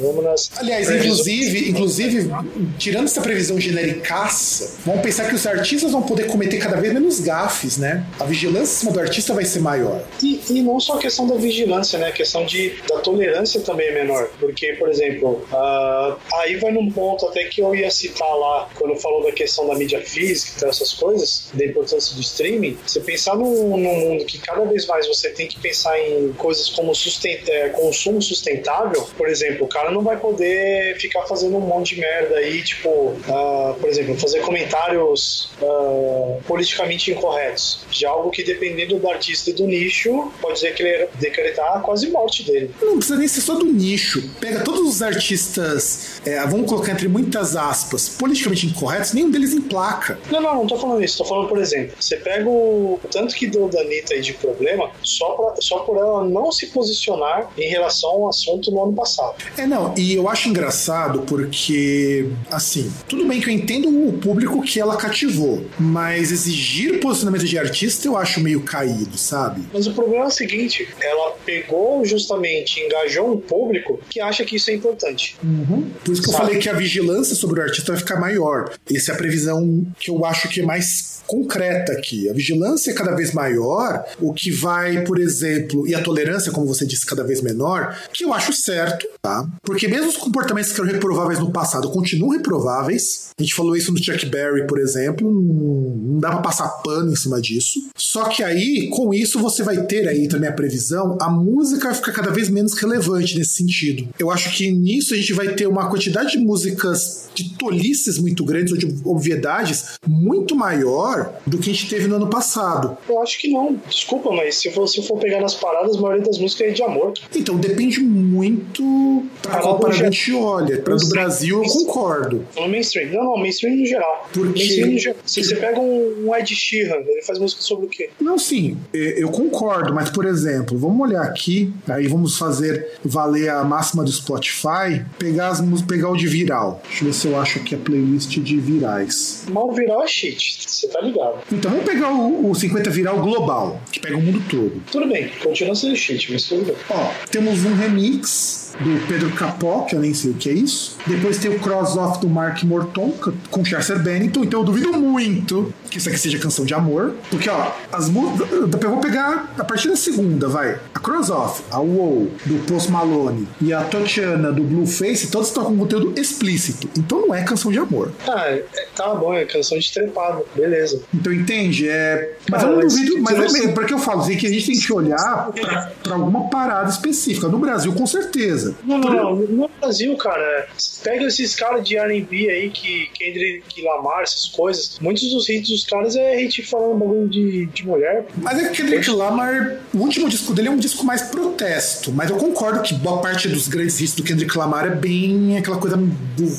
hip hop romântico. Sim. 50 vira o pop. Aí, aí começa a entrar um pouco no que você disse, que a primeira é baila comigo, do Havana Vibes. Sim, cara. E, e, assim, não é só questão de ser música de amor, é questão de, de coisa irrelevante. Já é assim. Mas dependendo para onde você tanto- olha. Tanto é assim que ano passado nós tivemos toda aquela celema porque, olha, esse negócio de envolver política com música não tem nada a ver. Eu tô aqui só pra ouvir a música. Não, concordo. Mas quando você olha as outras paradas, dá uma variada maior. Mas a nossa parada brasileira, que eu não achei ainda, agora achei a do Brasil. Na do Brasil, ó, você ainda tem a música do Chester Bennington como segundo, Gabriel Diniz em terceiro, que é aquela música horrorosa de Jennifer, que é canção de amor. Aí entra Não, mas- Shallow da Lady Gaga. Não, não, não, mas, mas amor, eu falei, é só, é só pra exemplificar um dos tópicos. É qualquer tópico irrelevante, por exemplo, funk de putaria, tá ligado? Ah, não, aí sim, aí eu passo a concordar contigo. O que eu tô te falando é, vão ser coisas irrelevantes. É só você ver o tanto de artista que só faz música de amor e que tá no top. Não, Tipo, aí, não, aí eu concordo contigo. Aí eu concordo contigo. As, as tônicas serem menos relevantes no Não, mainstream. vai continuar, vai continuar, não, não, vai, não vai aumentar. Vai continuar o que sempre foi, o, o que vem sendo há muito tempo. Não, aí tudo bem, aí eu concordo contigo, que é- vai acontecer muito disso.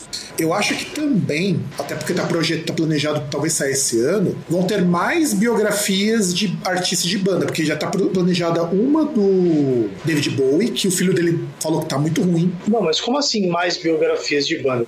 Se você tá falando do filme que eu estou pensando, ele não é uma biografia. Não, aí. mas você teve da Lady Gaga com biografia também. É. Bom, bom, não vou falar porque eu não assisti. então- E ele é mais biografia do que o do Queen. Não, o do Queen não é biografia. Mas é vendido como? A gente sabe que não é, mas é vendido como? Também não. Muitas pessoas na grande mídia desentendidas que falam que é biografia. Tanto que eu vi principalmente a questão falando das premiações que tava participando do filme, pessoa falando, é cinebiografia do Queen. Tipo, o, o foco do filme para começo de conversa é o Fred Mercury e não é a biografia, porque tem um monte de fato ali que é romantizado e, e fora de ordem cronológica. Aliás, nem o filme segue uma ordem, uma ordem cronológica. É, tem alguns fatos que são mudados de ordem. Eu tô aqui no site da 20th Century Fox. Se você ler aqui, ele vende com uma biografia, com uma, com uma biografia pra mostrar o Fred Mercury como aquele que quebrava padrões, não sei o que tal. Então ele era vendido como biografia sim. Tá, tudo bem. Mas não é uma biografia. Não é, tá muito longe.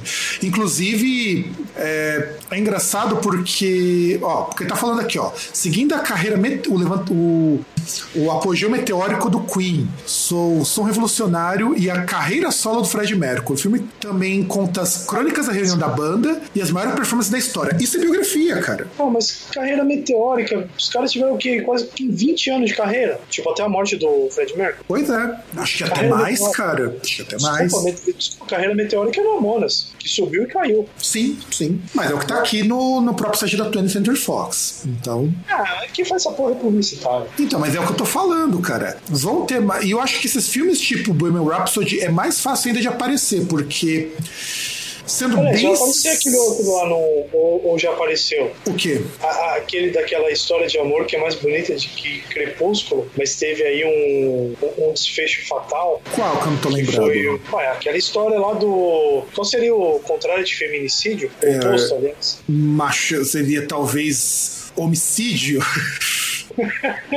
É. Cara, é porque é homini, cara. É homini femi. Machocídio não faz sentido, cara. Ah, eu ia falar um androcídio, mas enfim. Um, um Pode ser, homicídio. porque seria grego, vai. Você pega grego, pode ser. Um androcídio, que é aquele caso, ah, um androcídio passional, que é aquele caso entre o Varg e o Euronymous, né? Que vai sair filme, ou já saiu. Ah, é, vai ser- então, por isso que eu tô falando de biografias, porque vai ser um, um filme sobre a cena black metal. Não, então, mas isso aí, isso é biografia. Então, mas, então, mas va- vai entrar muito no que você estava falando do Bohemian Rhapsody. É o Jonas Arkland escrevendo, baseado num livro que metade do- dos citados detesta, porque diz que não é verdadeiro. Então, eu acho que esses filmes mais estilo Bohemian Rhapsody vão aparecer mais, porque vai ter o David Bowie. Eu vi na Netflix, tem um documentário sobre, aí, um estilão documentário mesmo, sobre um, um cara do blues que parece ser bem legal. Então eu acho que esses documentários, biografias, cinebiografias, ou o que quer que as pessoas queiram chamar, vão aparecer com maior quantidade em 2019.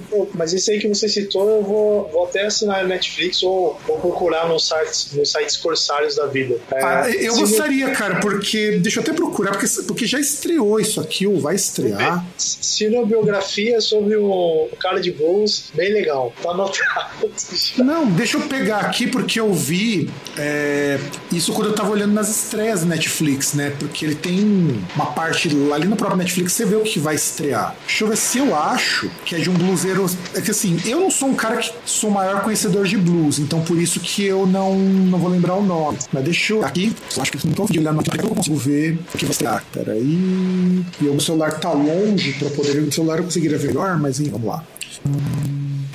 E blues, documentário, Netflix. Sabe, é, é, o engraçado é que até aparece aqui, ó, blues, documentário, Netflix. Ah, então, ó, os caras. É aquela série. Mas aí tá aparecendo aquela, aquela série que eu tinha comentado que eu não sabia o nome, só tinha visto imagens, né? Depois eu descobri que é o Sex Education mesmo, que você tinha citado. Então, eu acho que agora eu achei, acho. É o Remastered Devil on the Crossroads que é do Robert Johnson. Ah, sim. Grande. Grande. que meu pacto, capeta, só porque eu morreu quando tava tomando assim. Exato, e eu acho que, inclusive, já tem para Ele vai estrear esse documentário. Eu acho que seria legal que você, você conseguisse assistir por meios da mão de gancho. Não, eu acho que a gente tinha que assistir o Crossroads mesmo, que é aquele filme com o Ralph Macchio. Também. É que eu acho que esse aqui do Remastered, Devil at the Crossroads, é legal justamente por conta dessa lenda, sabe? Do, do Pacto ah, com o Diabo. Sim. A gente precisa assistir isso aqui pra um pipoca, porque, aliás, a Netflix tem muitos desses documentários que a gente pode tipo um pipoca. Sei lá, se a gente conseguir unir eu, você, a Mari, vai na casa de alguém, a Mari também tem Netflix. Ah, mas documentário, cara, é... a gente pode assistir, mas não é, é minha preferência pra assistir filme e assistir documentário. Porque eu acho que vale a pena, gente, até porque a gente, tá, a gente fez só de um documentário até hoje, a gente já tá devendo do. do Gabriel do, Pensador. Do, não, o do. É isso, do Gabriel Pensador. E a gente tá devendo muito do heavy, o documentário de heavy metal. Sim, ah, sim, aquele lá, o Global Metal. Sim. O World e o Global, né? Porque são dois documentários. E uma previsão minha, que eu já falei antes, vou reiterar aqui: bandas vão retornar num número enorme, porque Revival dá destaque para essas coisas mais velhas e essas bandas vão ter talvez a projeção que elas não tiveram em suas épocas, sobretudo bandas menores, bandas grandes nem tanto, mas bandas menores com certeza vão voltar. É, graças aos Greta Van Fleet da vida. É, o que eu acho interessante, porque, por exemplo, que nem os meus amigos lá do Azul Limão, era uma banda que foi a primeira banda brasileira a assinar com a Warner, uma gravadora grande. Só que ninguém conhecia, ninguém conhece. E hoje ficou um momento propício. Tem mais alguma outra previsão, César, que você acha que vai, vai virar para este ano? Um, ah, sei lá, por exemplo, artistas que já eram irrelevantes no, no, ano passado vão continuar irrelevantes, como a banda de apoio de um, do talk show de um, de um humorista aí na, na emissora do baú. Aliás, vale a pena a gente citar também que é isso que vai ser interessante. A gente vai ter um monte de bandinha pequena crescendo e esses caras vão continuar na mesma. O, o outro ali que parece mais um bode deslocado, que o pai, que o pai se matou justamente por ver, talvez ele previu o que o filho seria ele vai continuar irrelevante, fazendo nada de música. E, sei lá, coisas como Greta Van Fleet vai e vão.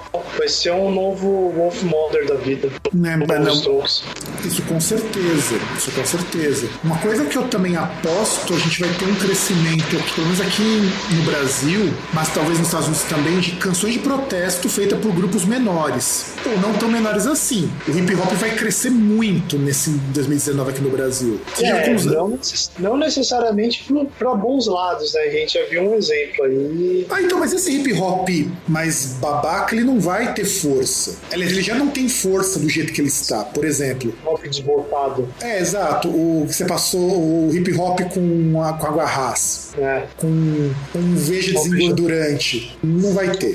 Porque você tem. Porque olha só, você tem ainda MV Bill lançando coisa, inclusive a última música do cara tá muito foda. Insalubre é uma puta de uma crítica, assim, muito bem. Sem citar nomes, você já percebe quem que ele tá criticando. Principalmente quando ele fala num trecho que é, antigamente, quando era o pobre que fazia sinal da arminha com a mão, era taxado de bandido. E hoje todos os playboy fazendo a mesma coisa. Será que ele tá acusando alguém? É, então, mas da mesma forma que tem um cara desse aí, no rock você vai ter bandas aí que fazem protesto a favor de a favor de coisas como essa, tá ok? Tipo, tipo nossos amigos ali do do anoitecer ali. Ah, sim. Então, Ah, sim. parece, que, parece, parece que comeu a lua. Ah, sem contar o seguinte, né? Você tá ligado que o que o Digão lá do Raimundos apoiou o 17, né? Ah, você é um outro idiota, né? Fala tanto do Rodolfo, mas os dois, se for ver, são iguais. Só não, só não vão pra mesma igreja. É, só não vão pra mesma igreja. Então, é, eu acho que o rock, nesse sentido, vai perder muito espaço se ele não souber protestar. Mas sabe por que eu tô falando que vai ter muito mais música de protesto? Porque, a não ser que eu esteja muito enganado e perca fôlego a partir do, da, do- da dessa metade desse semestre, tá surgindo muito evento independente, qualquer coisa contra o fascismo. Já surgiram. Só que em São Paulo já tivemos três festivais em menos de dois meses do hardcore contra o fascismo. É, parece que tá meio que um ressurgimento, não, ressurgimento entre aspas, mas um fôlego aí de bandas, principalmente de punk e hardcore, né? Sim, o hip hop tá ganhando força, o, o punk hardcore, o crossover também tá ganhando força, porque a gente tá num momento que é muito engraçado. O cara que foi eleito não foi eleito pela maioria, mas a maioria omi- foi omissa porque não, que- porque não queria votar no outro que era amigo do presidiário. Não, não, não, não, não, não. Foi eleito pela maioria, que o escolheu. Quem Não. quem não escolheu, não escolheu. Não, quem não sim. escolheu, não escolheu. Não, sim, sim. Eu, eu entendo o que você quer dizer, mas eu tô falando assim: se a gente pensar no porquê que tá- isso aqui vai crescer, são os, as pessoas que estavam descontentes. Essa omissão Sem alternativa. porque se sentiam sem alternativa, se sentiam representados, e eu até entendo, embora não concorde com essas pessoas, elas vão encontrar nessas canções de protesto uma maneira de mostrar esse descontentamento, o que pode ser bom, que pode ser muito perigoso. Vi de 2013. É, mas a primeira vez que, que chegaram e falaram, é, tem que acabar com tudo isso aí, deu no que deu. Deu no que deu. E, a gente, tá- e nisso você tem punk, hardcore, crossover, que é basicamente essas bandas, mais o hip hop ganhando muita força nesse protesto, e eu acho que é um momento muito legal se as bandas fossem mais espertas de abraçar essa onda e talvez voltar um pouquinho às origens. Porque, claro, no hip hop a gente vai ter uns cuzão falando muita bosta, vai. Mas aí eu lembro muito do Diomedes, que ele já fez uma música ano passado, hum, junto com outros rappers lá, lá do Nordeste, falando que o mais triste é você ver um monte de gente sem teoria entrando nisso. E talvez isso mude um pouco com esses músicos novos mais engajados. E isso também vai ser um pouco problemático, porque você vai ter um aumento de artista engajado violento. Até porque isso vai ser rentável, financeiramente falando. Essa a gente vê o caso da Anitta. Ah, cara, mas será que. Mas aí que tá, vai ser violento na prática ou violento na, no. no linguajar? No linguajar, cara. Vai ser, uma coisa, mais- vai ser uma coisa mais direta do tipo assim, que político tal não presta. Isso é ótimo, cara. Não, eu acho ótimo, mas eu acho isso perigoso porque a gente vai acabar criando artistas. Aí vamos entrar na, na expressão acadêmica do pink money e coisas do tipo que não vai ser brincadeira. Em contrapartida, é uma coisa que eu percebo e eu vou colocar essa previsão como última previsão de hoje. Esses artistas mais ligados a esse identitarismo, essa coisa do que a gente chama de lacrativo ou pós-moderno, que a gente já falou em alguns programas, isso vai entrar em declínio. Aliás, como já está entrando. Tomara. Sabe por quê? Eu não vejo mais essa pegada identitária com a mesma força que tinha no ano passado, até o meio das eleições. Aliás, muita gente até criticando isso. Ah, se bem que não sei, né? Teve aquele caso daquele, daquele ator nos Estados Unidos lá, acho que. Não sei se era de uma série ou de um filme famosão aí, cara negro que ele foi atacado, né? Espancaram ele. Que aí justamente usaram isso pra falar, é, porque tem uns caras aí da, da Old Left falando que não tem racismo, né? Só tem questão de classe. Assim, é, eu- mas eu vi muito menos isso. É o que eu vejo muito mais, a gente criticando essas posturas. E olha que às vezes até grupos que abraçavam essas posturas identitaristas, o que eu tô vendo até de colegas que eram identitaristas até o osso, revendo postura, porque você não vê muito mais essa coisa de lacre funcionando. Até porque o pessoal, ainda que inconscientemente, percebeu que deu tiro no próprio pé. Não sei, tem gente que não percebeu, não, cara. Não, tem. Continuo, continuo vendo pessoas, por exemplo, é, uma pessoa aí que, que eu tava conversando sobre esse tipo de assunto que ficou ali um tempão, tal, né, enchendo o saco, só porque eu falei que um, certo deputado que ele saiu do Brasil por conta de ter sido ameaçado, tirando o fato ridículo que é uma democracia funcional acontecer uma coisa dessa, é um cara que não faz falta. Aí o cara, ah, mas não sei o que. Eu falei, não, cara, não tô falando dos, do, dos projetos, tô falando do cara como pessoa. Uma pessoa que não faz falta, até porque é um cara que defende o sionismo. É, então, mas é aí que vai entrar essa questão desses conflitos, porque a gente vai ter muitas dessas posturas de extrema direita e que essa coisa do, do lacre, do empoderamento, essa coisa, esse discurso não vai colar mais. Entende? É, vai ter um. Não estou dizendo que vai ter uma ruptura total. E pode ser que eu esteja errado. Mas eu vou ver. A gente vai ver muito menos artista voltando para esse tipo de coisa. É só você observar que artistas, até mesmo com a Anitta, ou mesmo Pablo Vittar, já deram uma mudada legal nisso. Já estão menos identitário para poder continuar fazendo show do que a gente tinha no, até as eleições. As eleições mudaram muita coisa. Mas pode ser que eu esteja enganado, isso também volte com tudo. Cara, você vai, vai continuar a cena LGBT, vai continuar tendo esse negócio. Vai, pra cena LGBT realmente eu concordo, ainda vai continuar. Eu acho que vai mudar muito mais pro pessoal negro, que, que eu já tô vendo alguma coisa mudar. E o hip hop vai ajudar muito nisso, vamos, vamos colocar. Teve a volta, inclusive, da, do Bikini Kill, que vai fazer o feminismo voltar e as bandas com Minas assim, vão, vão ter muita força esse ano e muita coisa para bater também, porque vai ser muito difícil, muito mais difícil para elas conseguirem alguma coisa no cenário de que a coisa tá. Eu pelo menos vejo isso. E um grande abraço para as donas lá do, do Mulheres é, que apoia o Underground, é Mulheres do Underground, eu sempre esqueço o nome, Mulheres, do, é, Mulheres do Underground, que é um grupo que é uma página maravilhosa nesse sentido e que cresceu muito, sobretudo pós-eleições. E também porque elas falam também de cenas de outros países, né? Principalmente América do Sul, América é, Latina. Elas são focadas mais no Brasil, mas elas apoiam tudo. Mas existem coisas da América Latina também, de páginas que têm a mesma, mesma ideia em países da América Latina. Sim, isso cresceu bastante, então eu acho que isso reforça reforça muito a ideia de que esse identitarismo vai perder um bocado de força em busca de uma. Exceto pela cena LGBT, que infelizmente ainda vai demorar um pouco para rever isso daí.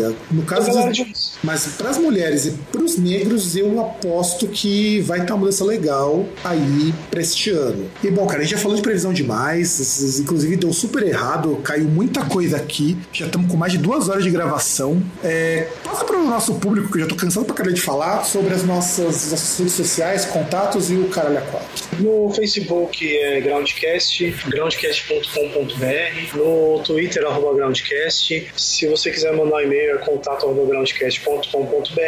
E não esqueça de tomar seu suco de laranja. Ah, isso é importante. Mantenha-se hidratado à base de laranja, principalmente se essa laranja conseguir depositar 24 envelopes. Que é para evitar filo. Exatamente, que é para evitar filo. E é isso, galera. Então, um grande abraço para todo mundo e nos vemos na semana que vem.